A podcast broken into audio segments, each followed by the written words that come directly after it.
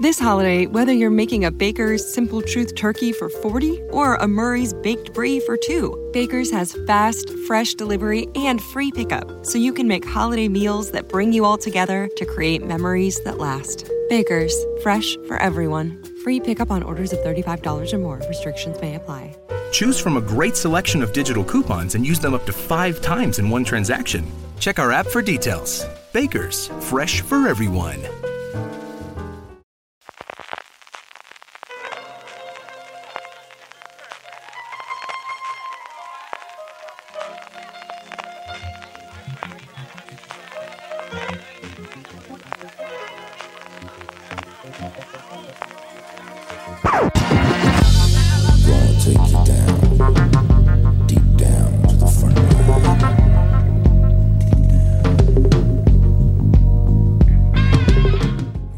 Bienvenidos a FDS Review, el programa de fuera de series donde cada semana analizamos, comentamos y debatimos sobre nuestras series favoritas. Y en esta ocasión nos vamos hasta Hollywood, sí, así, sin la D final, porque le toca el turno al título del que deberíamos haber hablado ya hace mucho tiempo y muchas, muchas veces, que yo digo yo que internamente lo hacemos. Boya Horseman, según muchos, una de las mejores series de la década de 2010, para otros la mejor serie de Netflix. Yo soy CJ Navas y para discutir estas afirmaciones, para hacer debates existenciales inspirados por este maravilloso caballo antropomórfico, protagonista de una famosa serie de los 90. Y para hablar de la temporada final, me acompañan en primer lugar Valentina Morillo. Valentina, ¿cómo estamos? Estamos, estamos. Yo estoy muy bien, con muchas ganas de hablar de Boyac en fuera de series, por fin. Y también Richie Fintano. Richie, ¿cómo estamos? Pues muy bien. Hacía tiempo que no coincidía contigo. Con con Valentina últimamente coincido muchas veces, pero contigo CJ la verdad es que hacía tiempo ya, ¿eh? Es que me hago, me hago caro de ver, Richie. Al final las estrellas tenemos estas cosas. Las estrellas de las sitcom de los 90 tenemos estas cosas. Claro, es cierto, es cierto. si algo nos ha enseñado Bojack es precisamente eso. ¿Qué es Bojack Horseman? Yo creo que la gente que, esté oyéndonos desde luego, al menos por referencias y por habernos escuchado hablar de ella en, en distintos momentos de fuera de series, escribir, sobre todo los artículos maravillosos que ha hecho Valentina en fuera de series.com con el final de la, de la serie, la conocerán. Pero Valentina, siempre hay gente que se acerca a review y que no conoce que es la serie, antes de que vayamos a la parte con spoilers. ¿Qué podemos decir sobre esta serie? ¿Qué se va a encontrar alguien que vaya a ver Boya Hosman por primera vez? Pues se va a encontrar una serie que en principio parece una comedia, que es una sátira de la industria y el mundillo de Hollywood, que eso lo es también. Está protagonizada por un caballo. Hay que decir que en este mundo eh, animales y humanos conviven y se procrean y es el universo que está creado aquí. Eh, los animales son antropomórficos, así que pues, se comportan como humanos, pero también como animales. El protagonista es Boyack Horseman, que es un actor que, como decías en la introducción, había sido protagonista de una sitcom muy famosa en los 90 y ahora está un poco rehaciendo su carrera. Lo que nos encontramos sobre todo en la primera temporada es a Boyack, eh, que está en esa fase, contrata a Diane, que es una periodista freelance, y la contrata como ghostwriter para que le escriba la biografía que tiene que publicar. Él tiene una representante que es Princess Caroline, que es una gata rosa, una mujer muy profesional. Eh, tiene por ahí también como principal a Mr. Peanut Butter, que es un perro que era como su némesis y él también fue protagonista de una serie que digamos que estaban en cadenas que se hacían competencia. Y Todd, que es un amigo de él que un día llegó, se quedó en el sofá de su casa y ahí vive y lo que vemos son las aventuras de Boyack, que es un tío narcisista que tiene muchos problemas, tiene depresión, es alcohólico, tiene todo tipo de adicciones y cómo, cómo convive toda esta gente. Mm, eso es más o menos la idea de Boyack, lo que nos podemos encontrar sobre todo en los primeros episodios. A partir de ahí, muchísimas cosas. Richie, cuando tú te acercaste y tú que eres un gran aficionado eh, a la animación, animación para adultos, estás haciendo las, los análisis de Ricky Morty todas las semanas en fuera de series cuando esta bendita gente decide poner unos episodios que podamos disfrutar de ellos.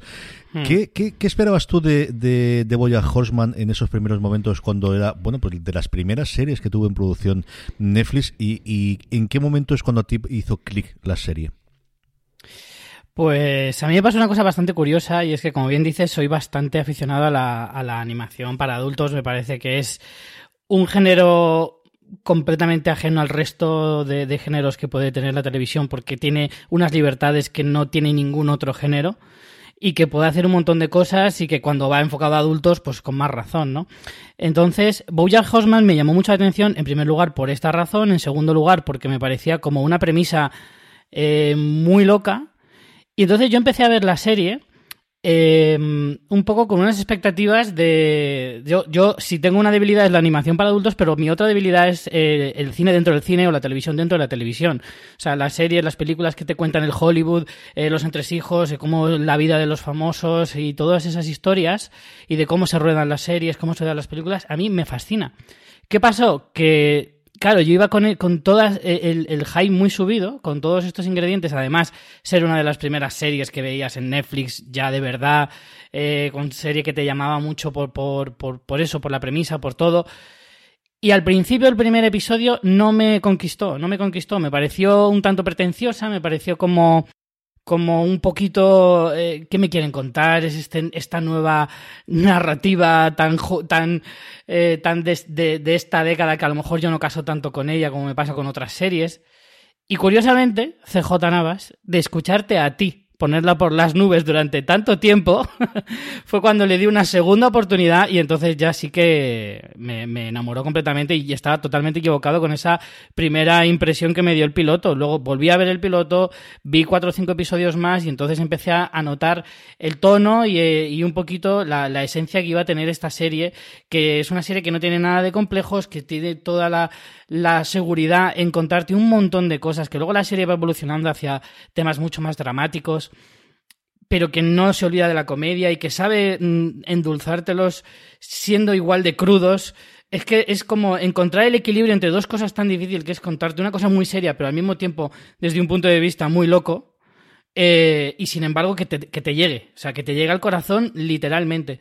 Entonces creo que es una serie de, de, las más completas, yo estoy totalmente de acuerdo que es, si no una de las mejores series de la década, desde luego de las series de animación, es de las mejores junto con Ricky Morty probablemente, que va un poquito en la misma línea. Es que alguien tiene que hacer el trabajo del señor de convenceros a vosotros incrédulos de que era una gran serie. yo fui el primero al que le pasó eso. Yo confieso que los primeros episodios entré y me gustaba, y a mí las gamberradas estas, igual que le ocurre a Richie de, de, qué ocurre dentro de Hollywood, me gustaban. Pero es cierto que, que es una eh, serie y Valentina, eh, Rafael Bosch-Wasberg, el creador, junto con todo su equipo después, ha dado muchas entrevistas y yo es la primera persona que recuerdo decir, cuando planteamos la primera temporada de Bojack Horseman, y a lo mejor nos equivocamos en hacerla de esa forma, sabíamos que la gente iba a darle al botón de seguir viendo siguiente episodio, siguiente episodio y queríamos que fuese un crescendo que desde luego es algo que encontramos clarísimamente en la primera temporada en la que si nos cuesta entrar hay un momento para personas distintas en momentos diferentes en el que empieza a tocarnos el corazoncito y en el que yo creo que la serie para todos se nos revela como lo que después va a ser durante sus seis temporadas, ¿no, Valentina? Sí, es que el, Incluso ellos han contado que cuando vendieron la serie a Netflix, bueno, sobre todo cuando contrataron a los actores solo tenían el piloto escrito y todos dijeron que sí y pensaban que iba a ser una comedia y una cosa muy ligera y conforme fueron haciendo las lecturas de guion de la primera temporada dijeron, ¿dónde nos hemos metido? En aquel momento Netflix, como decía Richie, estaba empezando y tenía aún no era como ahora que se un montón de series cada semana, las producciones de Netflix eran contadas. Entonces, en aquel momento había la oportunidad de experimentar y de darle oportunidad a todas estas cosas que en otro momento pues quizá no habría sido tan fácil que Boyack continuara y lo de tener la temporada completa desde luego para Boyack fue una gran ventaja porque Iba a buscar el tráiler de la primera temporada y se me olvidó hacer los deberes.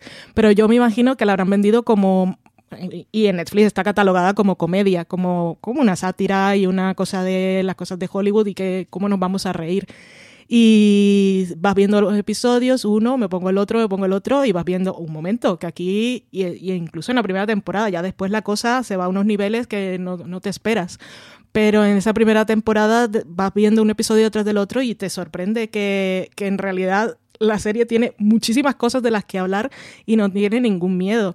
Eh, mm, sin spoilers, pero hablando aquí con vosotros que si habéis visto la serie y para los que también, pensad que en el tercer episodio de la primera temporada ya no se introducen a Sarah Lynn y la cosa se desmadra un poco, porque desde el principio sabemos que era la niña que creció en esa serie en la que él era la figura paterna Es que yo volví a ver toda la serie hace poco y es una cosa que recomiendo a la gente que sea fan de Bojack. Es una experiencia maravillosa e impagable y sorprende lo mucho que la serie tiene las cosas claras desde el principio todas las referencias que después nos vamos encontrando en la sexta temporada ya están desde la primera. Y, lo seria que es, lo existencialista que es y, lo claro que tiene el problema de depresión y de adicción de su protagonista. Vamos a hablar ya mismo de la sexta temporada y todo esa, yo coincido con Valentina, que es de las series que mejor en general eh, ha sabido, mm, si no tener la idea original, sí el, que al final, hasta la última temporada, tiene relación con lo que ocurre desde los primeros episodios. Pero antes de eso, Richie, a gente que esté todavía eh, pendiente de, uh, esto de dibujos a mí me va a gustar, no me va a gustar, una, dos razones por las cuales le recomendemos que vea Boyer Hosman. Pues mira, en primer lugar, la gente se tiene que quitar ya el complejo de que la animación es solo para niños. Hay animación para adultos que te explota la cabeza de la cantidad de, de, cosas que te pueden llegar a contar. Como decía al principio, o sea, es un género que no tiene fronteras, o sea, tiene muy difuminados los límites, puede sobrepasar líneas que ninguna otra serie, porque puede mostrar cosas que dibujadas, pues las encajas mucho mejor. Eh, cosas verdaderamente graves. O sea, no me refiero en el caso a lo mejor de Boya Hosman, que a lo mejor no llega hasta ese límite, aunque se acerca en algunos casos, pero eh, en cualquier caso, eh, lo primero que le diría a ese oyente que esté pensando, ¿me la veo o no me la veo? Es quítate el complejo de, que la animación no puede ser para adultos y puede ser verdaderamente una serie tan buena como pudiera ser Breaking Bad, Juego de Tronos o, cualquier otra de las que están en el Olimpo. O sea, realmente no hay que infantilizar, ni tampoco menospreciar, ni empequeñecer el valor que puede tener una serie de animación. Y en segundo lugar, eh, Bojack Horseman habla del famoseo, habla de, de, las relaciones humanas, habla del existencialismo en algunos casos, habla del desarrollo de como persona en muchos niveles, te habla de distintas clases sociales incluso. Eh, ahí está el maravilloso Todd, que es como, como para estudiarlo en una escuela de cine, porque es un personaje impresionante. Y, y, hay un montón de matices. Y luego está la comedia. Es que Bojack Horseman encima es divertidísima. A mí hay una cosa que me encanta también, que es el humor en segundo plano. El humor en segundo plano de esta serie es que es, es una maravilla. Es en cada, en cada episodio tienes cuatro o cinco chistes eh, velados eh, muchas veces es en los diálogos, en los nombres de los personajes, en la forma de actuar, en, el, en el animal elegido para que represente a ese personaje. Todo ese tipo de humor que está como, como en el ambiente, pero que no es tan. es como súper evidente, pero que no se dice, es, es genial, absolutamente genial. Creo que esos son mis dos mayores argumentos. Valentina, ¿por qué tiene que ver la gente, las dos personas que todavía no lo hemos convencido, qué tenemos que decirle para convencerle que vaya a apoyar Hosman, aparte para escuchar el resto del programa, que yo creo que es una gran motivación? bueno, que, que añadir a lo que ha dicho Richie. Es una serie que es profunda, que es muy serializada, si os gustan las series, porque lo que os gusta es que se os premie la fidelidad e ir encontrando referencias y mm. guiños a cosas pasadas, esta es la vuestra.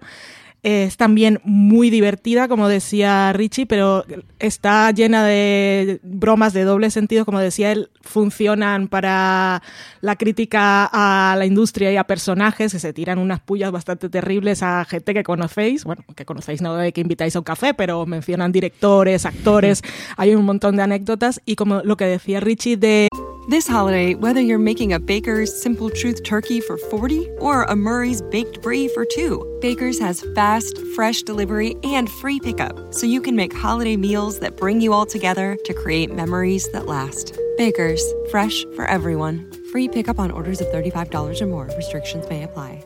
Choose from a great selection of digital coupons and use them up to five times in one transaction. Check our app for details. Baker's, fresh for everyone. Podcasting is hard, but it doesn't have to be. Introducing The Science of a Podcast, hosted by Spreaker from iHeart. This weekly podcast looks at the many sides of the podcasting industry, from success, growth, and technology to the varying challenges we all face. This is one podcast about podcasting you don't want to miss. New episodes launch every Tuesday. Listen to the science of a podcast on the iHeartRadio app, Apple Podcasts, or wherever you get your podcasts. Los animales también es muy importante porque también hacen bromas de, que tienen que ver con lo que sería la personalidad del animal que estamos viendo. Aparte de eso, está muy bien escrita. El trabajo de los actores que hacen la versión original es espectacular y hay un montón de nombres que podríamos mencionarlo, pero que os pueden flipar. Y también nos deja bromas, por ejemplo, yo recuerdo mucho siempre le agradeceré a Boya que me haya, le haya dado una explicación al final de Los Soprano. Porque en un episodio, no sé si es de la segunda o la tercera temporada, un personaje se tira por la ventana, está en la casa de alguien que tiene la bobina del último episodio de Los Soprano antes, antes de que se emita la serie porque es un flashback y se tira como cuando lanza la gente se tira por las ventanas atando sábanas pues este se tira con la película de la bobina final del episodio de Los Soprano y cuando cae se rompe el último trozo pues este tipo de cosas las tendréis constantemente. Pero es que sobre todo si buscáis, ya más allá de la animación, que, que, si tenéis prejuicios y es una tontería, es que es una serie que está tan bien escrita, es que yo que la he revisionado, es que no, mi admiración total para la gente que escribe en esta serie, porque es impresionante, de verdad, el trabajo que hacen. Pues vamos a seguir hablando de Boya Horseman, ahora ya sí con spoilers, justo después de que suena esta maravillosa sintonía, que debe ser de las pocas que escucho religiosamente siempre cuando ponen en Netflix, y no hago más que imaginarme a Boyack ahí tomando el sol o pensando en qué, en qué, en qué pida lleva.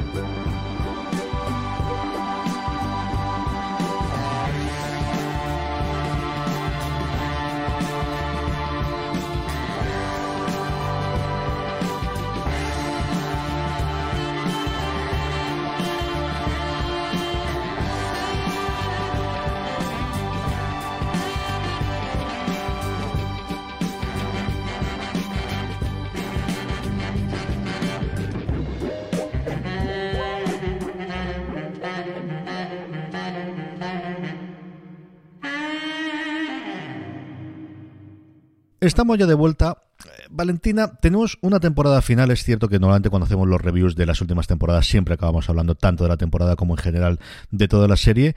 Esta última temporada de Boyax ha sido curiosa por su emisión. Es la primera vez en la que hemos encontrado una temporada dividida en dos, de episodios más o menos habituales de lo que teníamos. ¿Tú has tenido la sensación de que eran dos temporadas, de que ha sido una alargada? Eh, ¿Qué ocurrió? Tú que además viste los primeros episodios y luego los siguientes en las dos tandas, ¿qué te ha parecido eh, eh, en cuanto a estructura esta última temporada? Pues ya que fue como una cosa de fuerza mayor, porque la serie le anunciaron al creador que sería la última y al final acordaron hacer más episodios. En, lugar de los 12 que tenía cada temporada, en este caso tuvimos una temporada final que estaba, como han hecho todas las series, hizo Mad Men, hizo Breaking Bad, que hicieron dos temporadas más cortas. Fueron dos temporadas de ocho. Y yo pensaba que iba a ser una. que yo lo iba a sentir como una temporada larga cortada por la mitad. Pero creo que lo estructuraron bastante bien porque en esa. en la primera parte vemos todo el proceso de Em, cuando Bojack va a la rehabilitación y parece que todo va bien en ese penúltimo episodio y luego en el último nos dan la patada en el estómago de que vienen los fantasmas del pasado a perseguirlo y te dejan en cliffhanger, que es un final de temporada clásico y en la segunda temporada, pues vemos todo, eh, lo que serían las consecuencias y si va a haber una redención o no. Creo que les quedó bastante apañado como, como dos, yo lo consideraría dos mini temporadas en lugar de una temporada larga cortada. Luis, tú coincides con esa sensación y, tú comentabas antes la cantidad de referencias que tiene con respecto a temporadas anteriores. Mm, notamos que esta temporada no cierra solo las historias de esta temporada, sino también en muchos de los casos de toda la serie en su conjunto. Sí, yo coincido con Valen. Son dos temporadas que creo que además incluso el propio tono de las de, de cada una de las temporadas es distinto. El primero, la primera parte de la temporada entiendes como que la cosa va como hacia una cosa más positiva, como que parece que, todo va a acabar eh, más o menos bien, que Boyack se está eh, como reinsertando, se está un poquito quitando sus fantasmas y justo como decía Valen, te pegan ese puñetazo en el estómago justo en el último momento y te dicen que no, que, todos esos fantasmas que él creía que estaba eh, echándolos de la habitación están aporreando la puerta y van a, y van a echarla abajo en esa segunda parte de la temporada es lo que vemos. Vemos como todo su pasado y lo que tú dices, CJ, de todos esos temas que la serie ha podido dejar un poquito en el aire o que se podían rematar de alguna manera si no lo estaban ya, pues eh, se ha aprovechado este final para intentar que, que Boyac un poco se como que se fuera un poquito en paz, ¿no? No, es que el personaje muera, pero eh, es como darle una muerte televisiva a, la serie, eh, un final que puedas decir que por lo menos si no es un final feliz, a mí no me, yo no considero que sea un final feliz, tampoco es un final triste, creo que se queda ahí un poquito entre las dos cosas, pero sí que es como un final en paz. Es como que más o menos se queda todo en orden con todos los personajes, cada uno tiene su camino, al final es como una pequeña despedida unos de otros, porque da la sensación de que no se van a volver a ver nunca más ninguno. Entonces se queda ahí, a mí de hecho se me quedó un poquito con el final un sabor un tanto agridulce, por eso, porque al final es como todo bien, pero no feliz. No sé si a vosotros os dio esa sensación.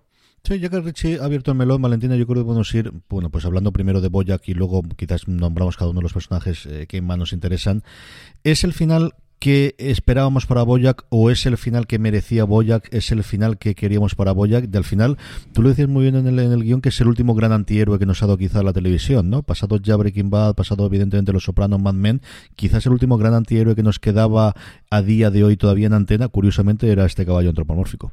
Sí que lo era y en la serie como es hija de su tiempo y por en medio vino todo lo del Me Too, supo reflejar muy bien los cambios culturales. O sea, podía continuar contando la historia del anterior que hemos visto en todas esas grandes series.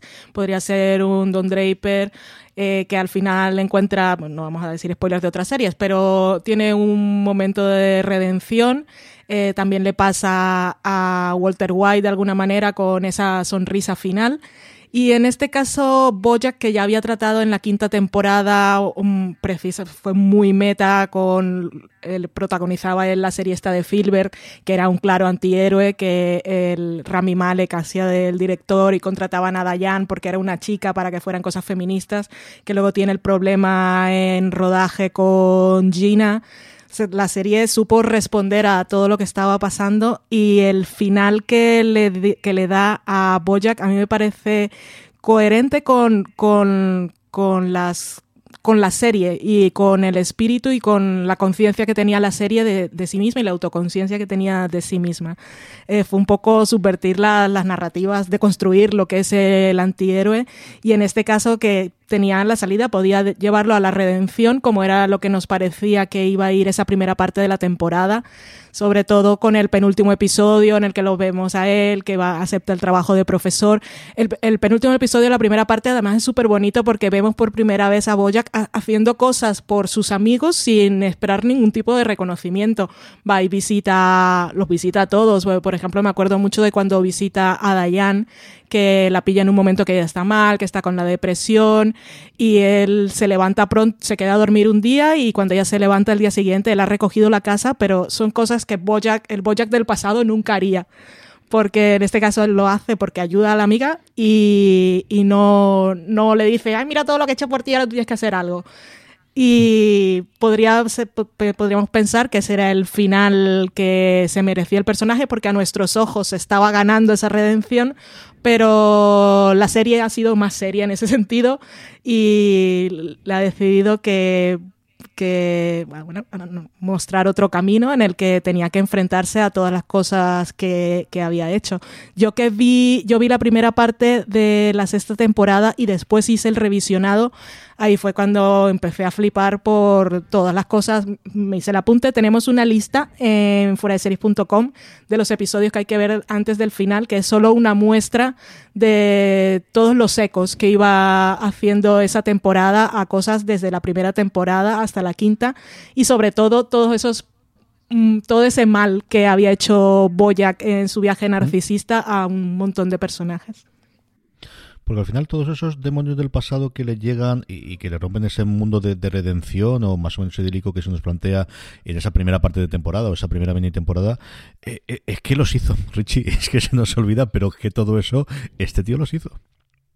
Sí, la verdad es que Bojack no es un personaje que nos pueda eh, sorprender por novedoso. Quiero decir, han habido muchos personajes de ese estilo, de muy autodestructivos, que todo lo que toca lo convierten en mierda prácticamente, que acaban siendo un lastre para todas sus relaciones y que efectivamente no hacen más que meter la pata. ¿Por qué? Porque son egocéntricos, porque son egoístas, porque no hacen más que pensar en, en a ver cuándo salgo en un póster gigante en mitad de, de, de, Manhattan o de Sunset Boulevard. O sea, al final eh, es una historia muy recurrente, pero no por ello no deja de ser interesante, pero al mismo tiempo desgarrador o interesante en el sentido, o sea, más allá de lo que es la imagen, sino que también la profundidad de eso. Y de hecho, Bojack, si algo se distingue, es que luego sí que te enseña ese proceso de, de intentar arreglar ese tipo de cosas, de intentar eh, congraciarse un poquito con todas esas relaciones que ha destruido. Hay un momento en los últimos episodios que habla con Princess Caroline que le dice, ¿por qué siempre has estado conmigo siendo como soy? Y Princess Caroline le contesta, es que te quiero. Y al final, y eso eh, me pareció un momentazo maravilloso que refleja muy bien cómo es Bojack y cómo es su entorno. Porque al final es como esa imagen que tenemos de algunos eh, personajes de este tipo, que es como es odioso y en muchos sentidos y que genera muchis que en muchas ocasiones puede generar relaciones tóxicas, pero luego tiene pues un encanto natural o, o, uno, o que te resultan entrañables o que basta que te digan una cosa buena para que ya como que se te olvide un poquito eh, todo lo malo que hace, que en el fondo es muy injusto. Pero al final es, una, es algo que es bastante familiar para todos, ¿no? Porque al final no es algo que se inventa Hollywood. Creo que eso es una cosa que le puede pasar a cualquiera, que todo el mundo puede tener relaciones de ese tipo. Eh, en su día a día. Entonces eso extrapolado a una estrella de la televisión y en un mundo tan, tan gigantesco como es el que te intentan mostrar aquí, que es el de Hollywood y demás, pues como que todo es como mucho más eh, avasallador en el sentido emocional del espectador. No, sé si me estoy explicando bien. La serie, eh, y una de las cosas eh, que le estaba pensando desde el principio es cómo va a acabar, ¿no? De cuál va a ser el final. Vamos a ver a Boyack otra vez en su casa, vamos a ver a Boyack eh, otra vez con la botella que tenía pinta sobre todos los últimos episodios. Y en cambio Valentina decide que lo último va a ser una de esas conversaciones que habíamos tenido durante toda la serie, especialmente la primera temporada, con Dayan. ¿Te sorprendió el, el, que juntasen de nuevo a los dos personajes en el mismo lugar y que terminase la serie con ello? ¿Hubieses pensado que ibas a terminar de otra forma distinta, Valentina? Es que yo no, no sabía cómo iba a terminar la serie y la serie optó por mostrarnos todos los finales que nos podíamos esperar, porque nos mostró lo que podía haber sido un final de he arreglado mi vida y mira, ahora soy un profesor y ayudo a los estudiantes y estoy intentando hacer las cosas bien. Y um, luego nos, con ese penúltimo episodio nos muestran el otro final que también nos podíamos esperar. This holiday, whether you're making a Baker's Simple Truth turkey for 40 or a Murray's baked brie for 2, Baker's has fast, fresh delivery and free pickup, so you can make holiday meals that bring you all together to create memories that last. Baker's, fresh for everyone. Free pickup on orders of $35 or more. Restrictions may apply. Choose from a great selection of digital coupons and use them up to five times in one transaction. Check our app for details. Bakers, fresh for everyone.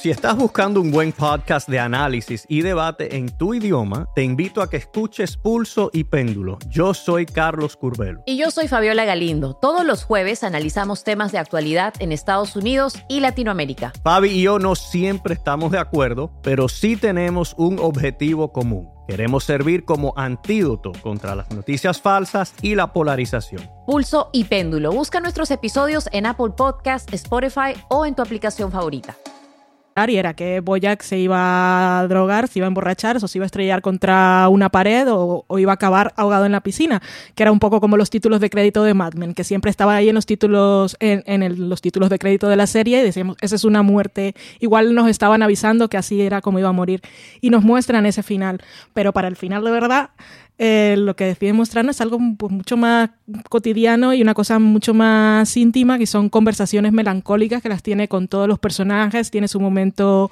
con Todd, tiene su momento con, también con Peanut Butter, lo tiene con Princess Caroline, por supuesto, en el baile de la boda, pero no la de verdad, porque la de verdad no lo invitó. Y luego ese momento final en, el tejado que ya habían tenido con, con Diane, que ya lo habían tenido en la primera temporada. Es un poco, para mí, Diane es como la Peggy de Don Draper, es, eh, es, el, es el equivalente para Bojack Horseman. Y es, todo muy melancólico porque es, no lo dicen en, en, ningún momento, pero parece claramente que esa va a ser como la última vez que todos van a, van a hablar. Pues todos han seguido con su vida y afortunadamente han conseguido salir del ciclo y cada uno se ha sabido liberar un poco de ese círculo vicioso. Se han dado una oportunidad de, de seguir relaciones más saludables, se han mudado en algunos casos y ese momento final con con Diane fue súper bonito porque aparte ella podía, o podía, podía haber estado enfadada, pero ese momento ya a ella le pasó. Ella se lo dice en ese momento que él la llamó y la hizo sentir culpable porque hubo unos momentos en que él la llama, ella no contesta y después él no contesta y lo que piensa es que se ha muerto y que ha sido culpa de ella porque no supo responder en el momento. Y para, para este final en el que se encuentran y tienen esa conversación tan tranquila, los dos mirando las estrellas de nos hemos conocido y está bien, es como una, es una despedida, o sea, yo en mi, en mi mente sea, son todos como que están, siguen siendo amigos y si en algún momento Bojack los necesita, estarán ahí, pero ya no van a formar parte de su vida. Por eso decía Richie lo que era un final un poco agridulce al final. Pero, ¿qué, final le puedes dar a Boya? Que es que la, vida continúa y es lo que dicen, que la vida es una mierda y entonces se acaba, o le dice lo que le dice Dayan, la vida es una mierda y sigues viviendo porque es lo que hay que hacer. Y esto es una parada en el tren y mm, sigue el destino hasta que se acabe. Richie, tú esperabas algo así y, ahora, después de haberlo visto y haberlo reflexionado, ¿crees que era la única salida que tenía, el único tipo de episodio final que se podía dar a la epopeya de este caballo?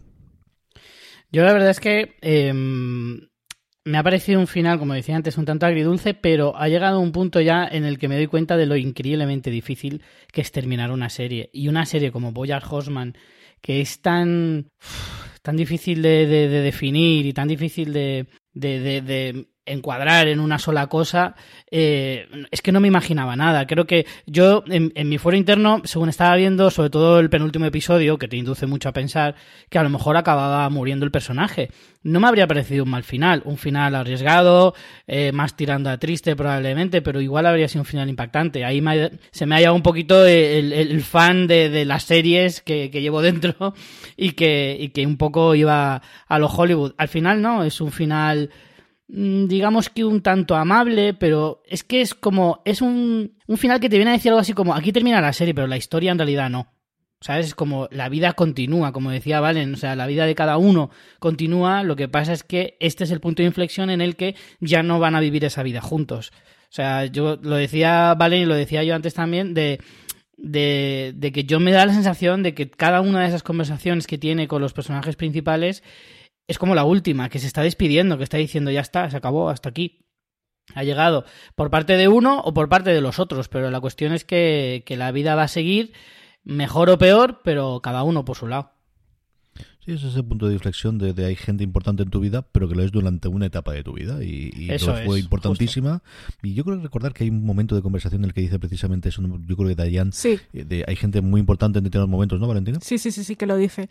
Que hay gente muy importante en, muchos momentos, eh, hasta que no, pero y que vives momentos que son buenos y otros que son muy malos, pero esas son experiencias que te convierten en la persona que eres después, o sea que de alguna manera les agradeces que hayan formado parte de tu vida porque algo has sacado.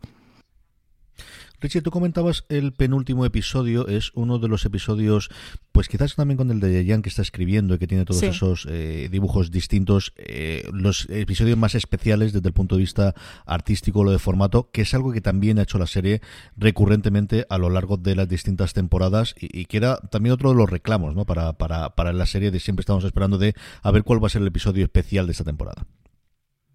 Sí, em, a mí me parece que no, no de forma aleatoria está evidentemente el penúltimo episodio para que primero que te deje un poco con esa idea de que a lo mejor Bojack muere o no muere.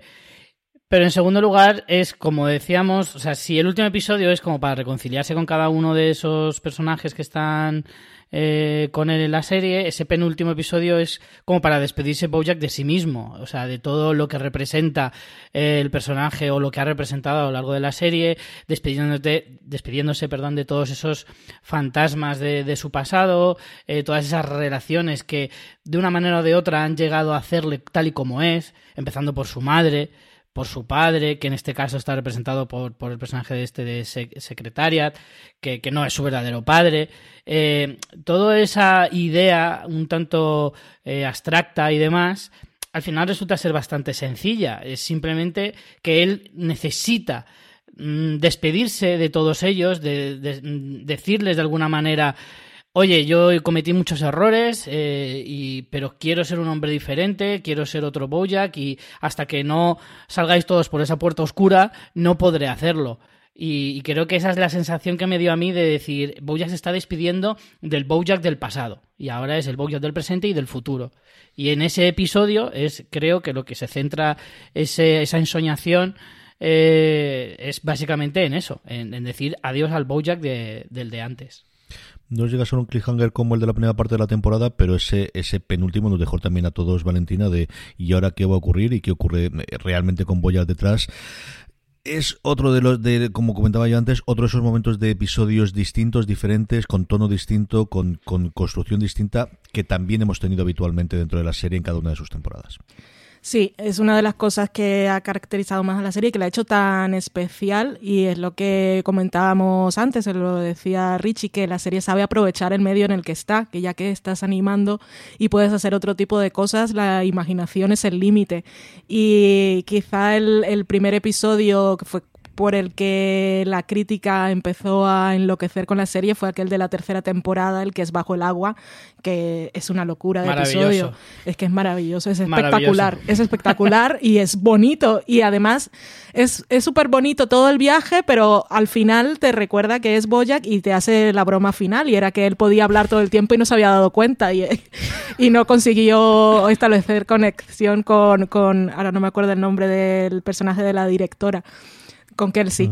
Y bueno, ese episodio en la cuarta temporada, aparte, nos dio dos, uno más especial que el otro. Era, el primero era en el que iba a la casa de los padres, que íbamos viendo un poco el pasado, pero el de la cuarta temporada, el más especial fue el de el de la madre, eh, que nos mostraba un poco cómo era, bueno, cómo era ir, tener demencia. Es un episodio súper bonito y ha tenido varios, unos más, unos más imaginativos que otros, pero sobre todo en los que se centra en Diane o en Princess Caroline, el de Princess Caroline cuando es su tataranieta que está hablando desde el futuro, que se llama Ruthie, y que cuando Caroline en este de la primera parte de la temporada fue de los que más me gustó, que es el episodio de Princess Caroline, que está loca, que se convierte en mil mujeres en pantalla porque no le da la vida y mm. tiene que estar con el niño, que además tiene un diseño de sonido, ese episodio que es espectacular porque tiene lo del reloj constantemente, la maraquita que lleva para animar al niño, el llanto del niño, las llaves que coge el móvil. Ese episodio eh, da una tensión, a mí me puso súper ansiosa. Y, el final de ese episodio es que le da el nombre de Ruthie a la niña, que bueno, en fin, qué bonito, bonito. Y el de Dayan que comentabas eh, está muy bien, de proceso creativo, su ansiedad, su depresión. Y luego nos dejaron este que tenían que hacerlo también, que es muy todo lo que los cuadros del fondo, el líquido este negro que va saliendo constantemente, la puerta negra, está muy muy bien ese episodio. Richie, episodios o momentos, ahora que ya estamos hablando un poquito en general de la serie, que, guardas en el recuerdo o, que siempre te arrancará una risa o una sonrisa el volver a ellos o un momento de drama. Pues yo, de hecho, entre mis favoritos está el de Debajo del agua que mencionaba Valen, que me parece, o sea, una auténtica maravilla en el sentido de que o sea, sin decir una sola línea de guion en todo el episodio, es capaz de transmitir tantísima comedia, porque casi todo eran escenas muy divertidas, en las que pues es como si estuvieras en el extranjero, que nadie te entiende y no puedes comunicarte con nadie, y entonces eso trasladado a este eh, universo de, de, los animales antropomórficos y demás, o sea, es que me parecía una combinación auténticamente, o sea, magistral a nivel de, de ingenio a la hora de escribir guiones. O sea, es que ese fue probablemente mi episodio, si no mi favorito, está entre mis tres favoritos. Y yo, en episodios concretos, la verdad es que no me acuerdo, porque claro, es que esta serie ya se estrenó en 2014 y hace, o sea, son muchos años y se me, se me ya se me nubla un poquito la memoria. Pero sí me acuerdo de algunas tramas que, que, sí que me encantaron, por ejemplo, es que las de Todd me parecen también una auténtica locura, porque es un personaje absolutamente impredecible, eh, que todo lo que hace no tiene ningún sentido, pero tú no puedes parar de escucharle. Entonces, el, episodio en el que le hacen director de una gran empresa y acaba poniendo a un robot sexual, eh, como, o sea, toda esa trama, todos esos episodios, todos los momentos juntos, me parecían tan brillantes. Era como, por favor, dame más, que no me canso, que no me canso. Porque es que todo lo que rodeaba a Todd era maravilloso. Y luego la trama de, de, robar la letra del cartel de Hollywood me parecía también maravillosa. Todo lo que envolvía lo del fracking que, que el señor Peanut Butter ni sabía lo que era y estaba ya a tope con el fracking. O sea, es que era. Eh, todas esas tramas son las que. Eh, siendo tan absurdas, eh, acaban convirtiéndose en humor absurdo, pero, pero muy profundo y muy brillante. O sea, hemos visto un montón de historias, de películas, de series con humor absurdo que muchas veces eh, siempre estabas en la línea de caer eh, en el tópico o, rozar lo chabacano. Sin embargo Bojack siempre ha sabido eh, quedarse en esa línea nunca llegar a, convertir en una broma tonta o absurda en el sentido peyorativo sino que siempre desde, desde el ingenio. Entonces yo me quedo más que con qué episodio me quedo con tramas. Yo hay dos episodios aparte de, y de, las tramas aparte de la que han Valentina y, y Richie que quiero recordar. Una porque también es uno de estos episodios episodiales y que me gustó muchísimo cuando lo vi, que es eh, cuando hace el ulog en el funeral de la madre, que es Frichurro, que es en el, sexto episodio del, de la quinta temporada, que me gustó muchísimo y al final es toda una labor en la versión original de Will Arnett de, de, cómo aguantas, pues eso, media hora solo con la voz, que al final sueltan un monólogo cuando al menos te puedes expresar muy complicado, pero cuando solo tiene la voz, más todavía.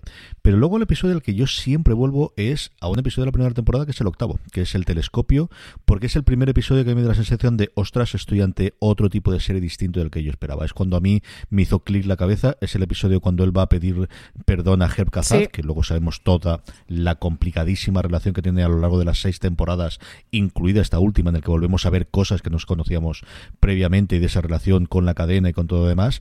Y el momento en el que Herb le dice, no, no te perdono no voy a perdonarte nunca en la vida. A mí me dio un bofetón que a partir de dije, eres mía para siempre. Soy tuyo, hazme lo que quieras, voy a ver todos los episodios de esta serie. Porque en absoluto esperaba que me hiciese ese momento eh, esta serie. Así que yo siempre reivindico el, el telescopio como el, gran momento que para mí, de tu luego, la serie hizo clic y a partir de ahí, pues sesenta y tantos episodios después. Valentina, hemos hablado de tramas, hemos hablado de historias, pero hablemos de personajes. ¿Cuáles son tus personajes favoritos? ¿Cuáles son principales o secundarios o terciarios? Que de eso tenemos también un montón a lo largo de, toda la serie con el que te quedas eh, una vez vista de las seis temporadas de la serie. Es que mi personaje favorito es Princess Caroline, porque me da momentos de humor, sobre todo cuando se comporta como gata, cuando la vemos en el gimnasio, que las cosas que tiene para hacer ejercicio son el rascador o su botella de merlot con el gatito, eh, es mi personaje favorito. Y otro personaje que me gustaba mucho, que era un poco satelital de Princess Caroline, era el asistente, ay, ¿cómo se llamaba? ¿Jonah? Era Jonah, ¿no? Y Judah, Judah, Pues era uno de mis personajes favoritos que cuando dejó de salir me supo mal, luego volvió, que tuvo toda la trama de los asistentes y al final acaban juntos, me pareció la cosa más maravillosa, que es algo de lo que he hecho, hecho un poco en falta de que hayan sido solo 16 episodios la temporada y no hayan sido, si hubiese tenido una temporada más, podríamos haber visto más de esa relación que me habría gustado. Y Diane, y es que, es que secundarios es que hay muchísimos, pero es que a mí los protagonistas me gustan mucho. Y Mr. Peanut Butter siempre me ha hecho mucha gracia porque es muy tontaina y muy feliz, pero luego cuando empiezan a mostrar temas con sus momentos no sé si tanto dramáticos o como de mm, darse cuenta un poco de qué es lo que está pasando a su alrededor, me parece muy entrañable. Y mm, luego que más me encantaba cuando salía Jessica Biel porque me parecía me parecía súper gracioso que la actriz se prestara para hacer ese tipo de tonterías. Un personaje que era muy chungo, pero que me parecía súper guay, era el de las relaciones públicas de Bojack cuando está con lo del estreno de la película que estaba interpretado por Angela Bassett, que era una mujer muy, muy oscura, que hacía muy bien su trabajo.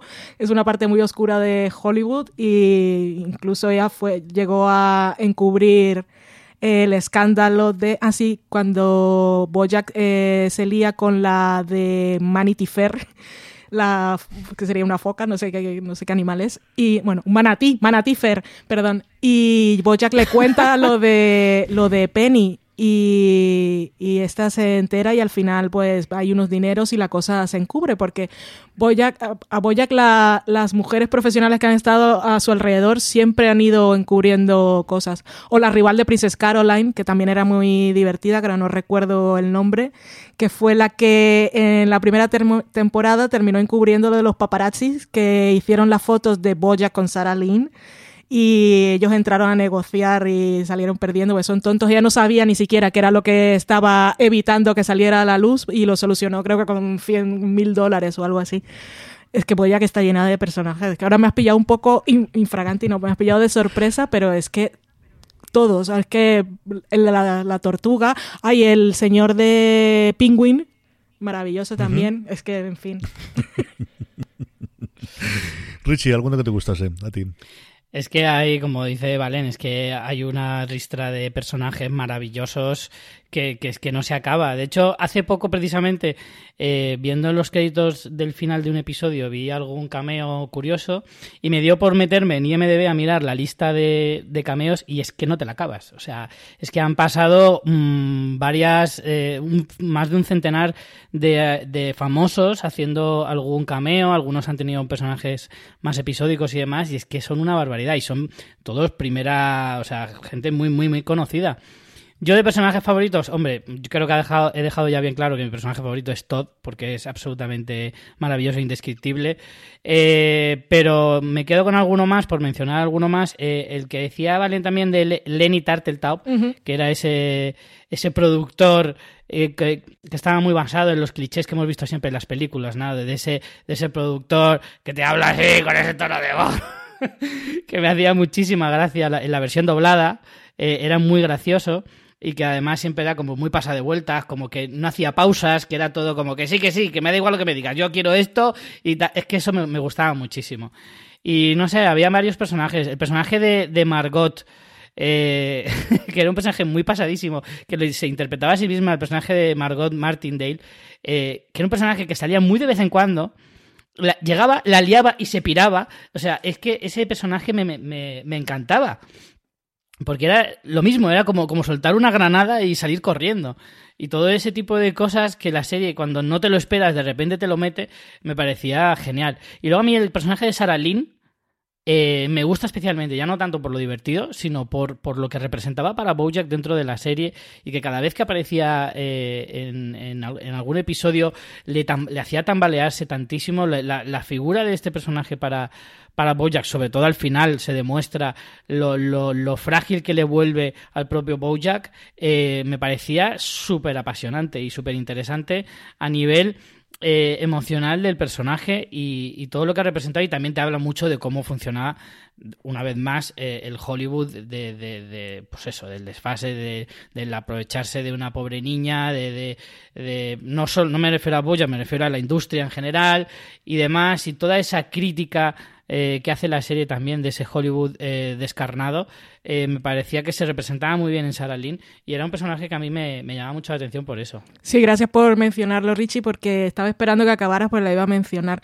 Que justo me he acordado cuando he terminado, es que la importancia de Sarah Lynn, que ya aparece desde el tercer episodio de la serie. Y en ese final de la tercera temporada fue el primer momento en que a mí Boyack me dejó que en la segunda temporada ya está la cosa mal cuando se va a buscar a la amiga esta de la juventud, que casi se enrolla con la hija, que deja a la se va a la prom y deja a la niña y que está claramente en coma etílico, pero que puede acabar muy mal, la deja tirada en la puerta del hospital. Eso fue oscuro, pero lo del final con la muerte de Sarah Lynn a mí eso me dejó tirada por los suelos, me pareció impresionante. Y cuando empezó la sexta temporada, que lo primero que escuchamos es Sarah yo dije, uff, esto voy a, va a acabar, esto va a acabar mal. Y estuve sufriendo hmm. toda la temporada. Es que es un personaje súper trágico, es tan triste, me da tanta pena. Sí, sí, sí, sí.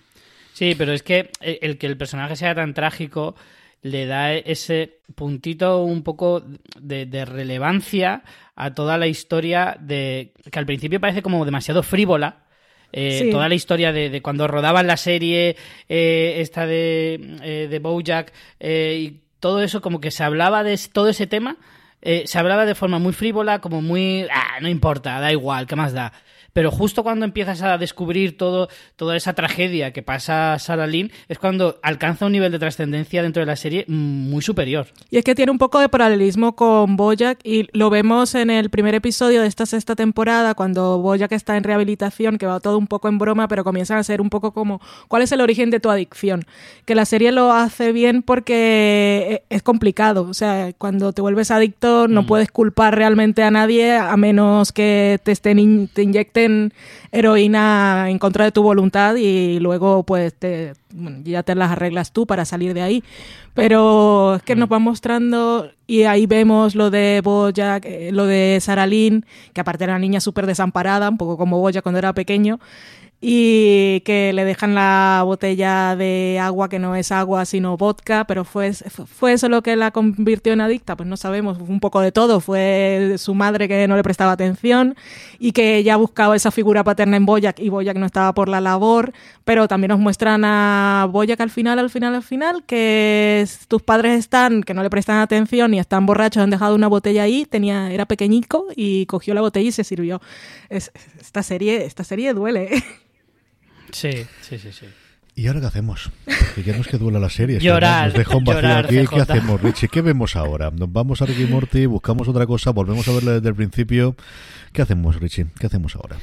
Ojo que Ricky Morty también es una serie que te, que te coge las entrañas, te las retuerce, te tira al suelo y luego encima te hace reír, el cabrón. O sea, es que realmente eh, vuelvo otra vez a mi cruzada. Las series eh, de animación son las series que ahora merece mucho la pena ver.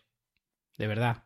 Vale, ¿qué hacemos? Vemos Tocaberti, volvemos a ver Boya desde el principio, tenemos otra cosa para ver, eh, Rafael Bosborger, el creador, tiene además esa serie eh, maravillosa en Amazon eh, con rotoscopio. ¿Qué, con qué podemos rellenar el hueco que ha dejado nuestro corazón el final de Boyer Hosman? Bertuca y Berti está muy bien porque de Lisa Hannawalt no hemos hablado, pero es la persona que ha diseñado los personajes y un poco todo ese mundo colorido y esos animales que son como personas, ha salido todo de su cabeza. Y Andón está muy bien, pero yo de verdad que os recomiendo mucho volver a ver la serie, pero no ir cogiendo episodios sueltos. Es que cuando tengáis un tiempo, unas vacaciones o estéis enfermitos, haced un maratón, porque compensa muchísimo. Y aparte de, una vez que ya hemos acabado, que empiezas a ver todas las cosas que ya están ahí desde el principio, o todas esas referencias que te han hecho al final y como no lo tienes fresco no te acuerdas, es que tiene episodios divertidísimos. Los episodios divertidos de Boyack son buenísimos. Yo recuerdo, por ejemplo, el de Halloween, uno que son las fiestas de Halloween desde 1990, en el que vamos viendo a Mr. Peanut Butter con todas sus novias del pasado, pero también vamos viendo cómo se conocen todos los personajes, que se está muy guay o un episodio, el de Let's Find Out, que es cuando Peanut, Butter tiene eh, un programa que es un concurso, que ese también es muy divertido. O los episodios divertidos de Boyack son para morirse. Pero cuando empiezas a ver todos los hilitos de guion, es que es una cosa impresionante. Mi recomendación para llenar el hueco de Boyack, antes de que nos hagan otra serie de muchas temporadas, el señor Bob Watchberg, es volver a verla. Pero de verdad que lo recomiendo, buscar el hueco.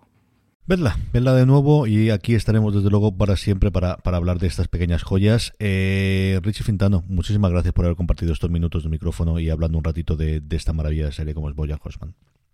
Un auténtico placer porque hablar de Bojack es, sinónimo de pasarlo bien y, disfrutar del mundo de las series.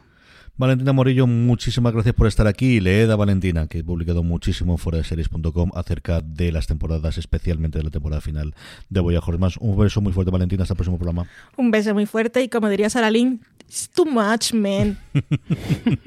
a todos vosotros, querida audiencia, mucho más contenido en la web, como os decía, incluidos sus artículos de Valentina sobre Boya Horseman. Mucho más contenido en nuestro canal de podcast. Buscarnos como fuera de series en Spotify, en Apple Podcast, allí donde escuchéis podcast. Gracias por tenernos, gracias por escucharnos y como siempre recordad, tened muchísimo cuidado ahí fuera.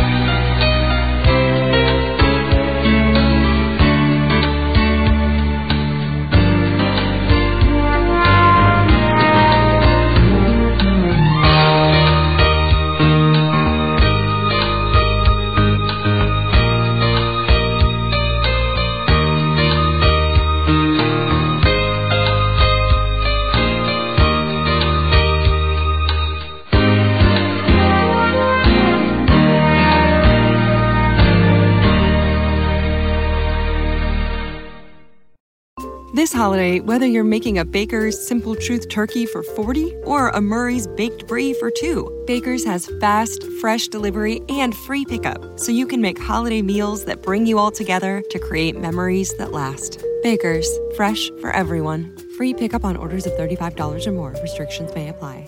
Choose from a great selection of digital coupons and use them up to five times in one transaction. Check our app for details. Baker's, fresh for everyone.